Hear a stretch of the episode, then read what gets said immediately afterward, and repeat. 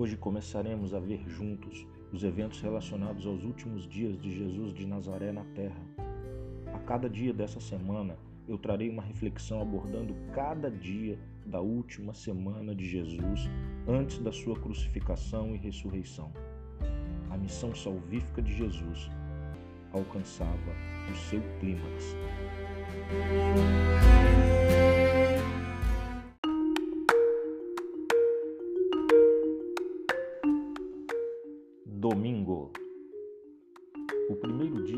Última semana de Jesus foi muito diferente.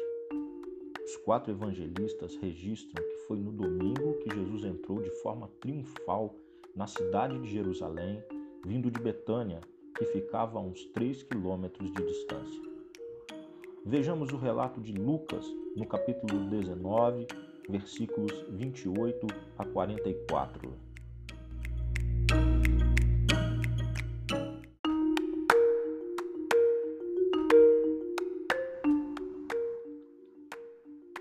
Depois de dizer isto, Jesus prosseguia sua viagem para Jerusalém, e aconteceu que, ao aproximar-se de Betfagé e de Betânia, junto ao Monte das Oliveiras, Jesus enviou dois dos seus discípulos, dizendo-lhes: Vão até a aldeia que fica ali adiante, e ao entrar encontrarão preso um jumentinho, o qual ainda ninguém montou.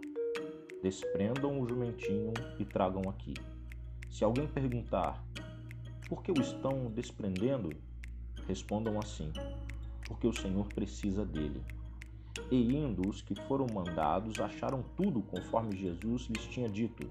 Quando eles estavam soltando o jumentinho, os donos do animal disseram: Por que estão desprendendo o jumentinho? Eles responderam: Porque o Senhor precisa dele. Então trouxeram o jumentinho até Jesus e, pondo as suas capas sobre o animal, ajudaram Jesus a montar. À medida que Jesus avançava, as pessoas estendiam as suas capas no caminho. E quando Jesus se aproximava da descida do Monte das Oliveiras, toda a multidão dos discípulos começou com muita alegria a louvar a Deus em alta voz por todos os milagres que tinham visto. Diziam: Bendito é o Rei que vem em nome do Senhor, paz no céu e glória nas maiores alturas. Alguns dos fariseus lhe disseram em meio à multidão: Mestre, repreenda os seus discípulos. Mas Jesus respondeu: Eu afirmo a vocês que se eles se calarem, as próprias pedras clamarão. Quando Jesus ia chegando a Jerusalém, vendo a cidade, chorou por ela, dizendo: Ah, se você soubesse ainda hoje o que é preciso para conseguir a paz, mas isso está agora oculto aos seus olhos. Pois virão dias em que os seus inimigos cercarão você de trincheiras e apertarão o cerco por todos os lados, e vão arrasar você e matar a todos os seus moradores. Não deixarão pedra sobre pedra, porque você não reconheceu o tempo em que Deus veio visitá-la.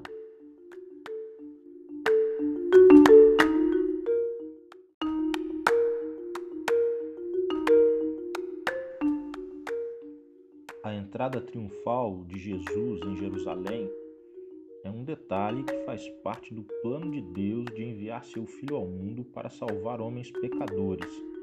O que aconteceu naquele domingo havia sido profetizado pelo profeta Zacarias 520 anos antes. Em Zacarias 9:9 nós temos a menção de um rei justo e humilde que traria salvação e que viria montado em um jumento jumentinho que Jesus ordenou aos seus discípulos que fossem buscá-lo não estava ali à toa. Ele também era parte desse cenário que Deus havia planejado.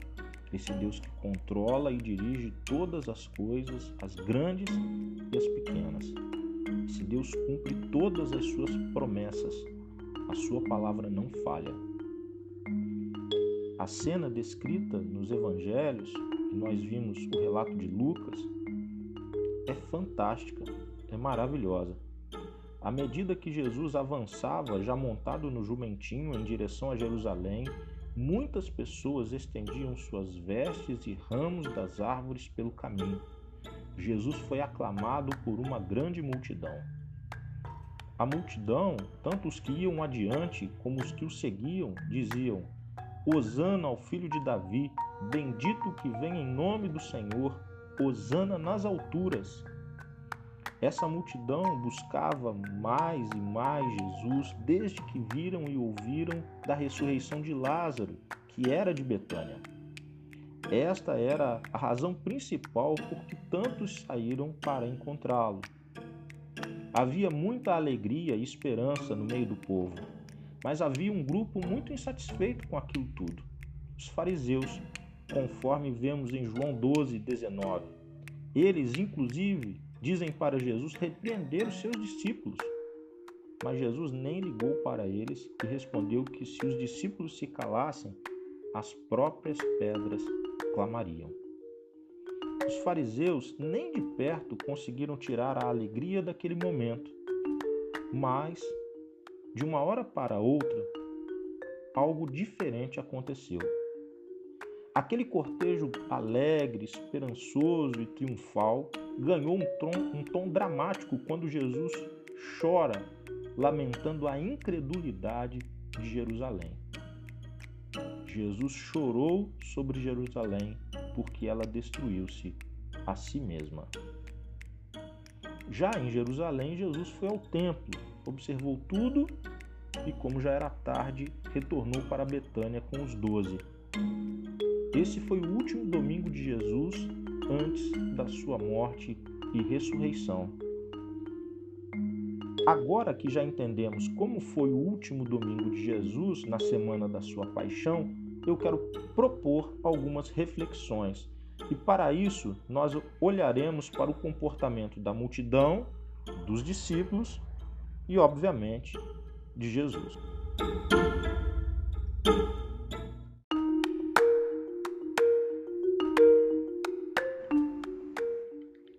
A multidão. A multidão tinha um entusiasmo muito grande com Jesus. Eles estavam aclamando Jesus e eles estavam tão alegres, tão esperançosos, mas aquele entusiasmo era superficial. Eles haviam se juntado a Jesus porque tinham ouvido falar sobre o seu milagre ao ressuscitar Lázaro dos mortos. Alguns estavam inclusive em Betânia e viram esse milagre de Jesus. Então aquela adoração era uma adoração superficial, movida por aquele sinal. Isso se revela no fato de que poucos dias depois eles não fariam nada para impedir a crucificação de Jesus. A multidão, portanto, é um alerta para o relacionamento, para o perigo de um relacionamento superficial com Deus. Diante das dificuldades, esse tipo de relacionamento interesseiro, ele não se sobrepõe, ele não prevalece, ele não é capaz de seguir adiante. Hoje, ao olharmos para a multidão, nós devemos avaliar o nosso nível de profundidade no relacionamento com o Senhor. Quais são os motivos que nos têm levado à adoração? Quais são os motivos da nossa gratidão? Quais são os motivos que nos levam, de fato, a nos aproximarmos de Jesus e caminharmos com Ele?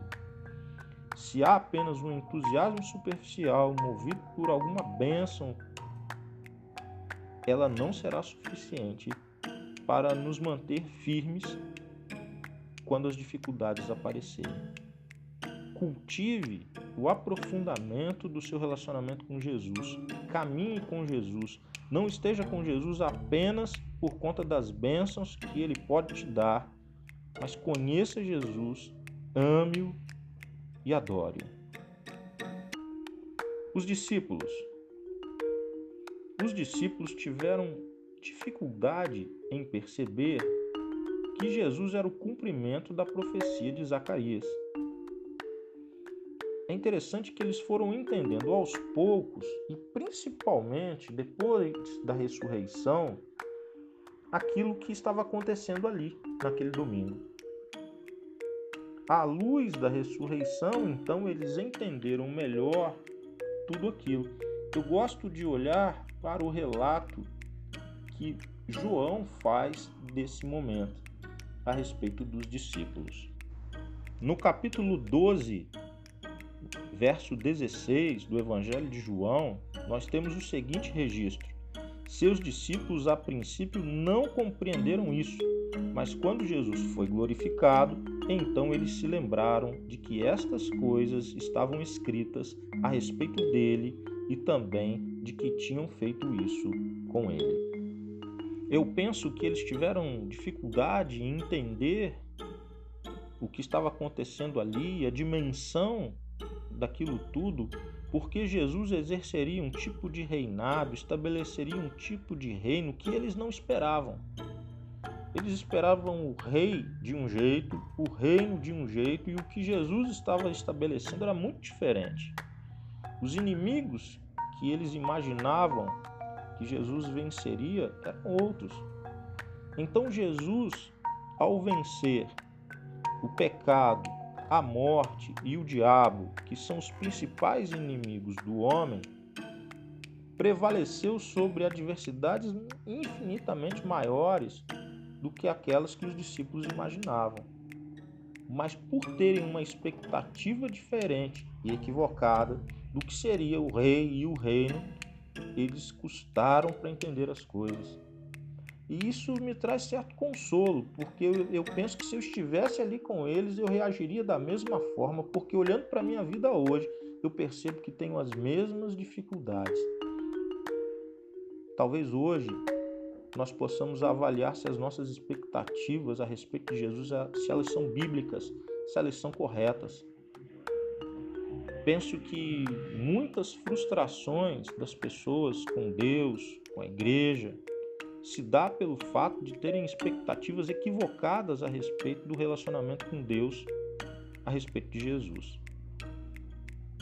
Porque Jesus é especialista em nos tirar da nossa zona de conforto. Jesus nos abençoa, Jesus promete estar conosco todos os dias, mas também não promete que teremos vida, vida boa, vida fácil. Então, a, talvez a grande reflexão para mim e para você é que Deus nós estamos adorando. Porque se esse Deus é fruto das nossas projeções, se esse Deus é fruto da nossa da expectativa que nós criamos, ele não é o Deus da Bíblia. Nós vamos nos frustrar porque nós devemos nos alegrar com o Deus da Bíblia que enviou seu filho Jesus para estabelecer um reino espiritual e eterno. E é nas coisas dele, nos valores e princípios desse reino que nós devemos nos alegrar, que nós devemos satisfazer a nossa vida. Com certeza, o mesmo Espírito que esclareceu aqueles discípulos que tiveram dificuldade de entender também há de nos esclarecer e revelar toda a verdade. Agora eu quero olhar para Jesus, mas mais especificamente para o choro de Jesus. Quando Jesus viu a cegueira no, espiritual no coração do povo, quando Jesus viu as atividades religiosas que estavam todas caducas, que o templo havia se transformado num covil de salteadores e que os líderes religiosos, por inveja, queriam matá-lo, chorou. Havia muita religiosidade, mas eles não conheciam a Deus. Jesus chorou ao perceber a cegueira espiritual daquele povo e o terrível julgamento que estava para vir sobre aquela cidade e sobre o templo. No ano 70 depois de Cristo, Jerusalém foi saqueada, destruída e o povo massacrado e vendido como escravo por todo mundo. Tudo isso aconteceu porque o povo não reconheceu o tempo da visitação do Senhor, o tempo da graça do Senhor. Ele veio para os seus, mas os seus não receberam, conforme João 1:11. Nós não queremos que este homem reine sobre nós, conforme Lucas 19, 14. O povo respondeu: Caia sobre nós o seu sangue e sobre nossos filhos, conforme Mateus 27, 25. Quando eu reflito sobre o choro de Jesus, eu penso que seria muito natural, como discípulo de Jesus, também me emocionar, também chorar pelos perdidos. Isso tem acontecido com você? Você tem se sensibilizado com o fato de muitas pessoas estarem cegas espiritualmente, as pessoas do seu mundo, as pessoas da sua família, as pessoas do seu trabalho, as pessoas da sua escola ou da sua faculdade, o seu círculo social. Quantos perdidos há entre eles? Isso tem tocado o seu coração? Isso tem sensibilizado você? Hoje eu quero te encorajar a orar por eles. Tudo começa com oração. O Espírito Santo quer conduzir você a orar, mesmo que você hoje ainda não se importe. Talvez você diga: Olha, eu não tenho me importado tanto com eles, mas comece a orar. Não espere se importar para orar, mas ore, que com certeza você irá se importar. Quantas reflexões para nós hoje, a partir desse domingo que antecedeu a crucificação de Jesus, o primeiro dia da última semana de Jesus. Eu te vejo amanhã. Amanhã nós refletiremos juntos sobre a segunda-feira.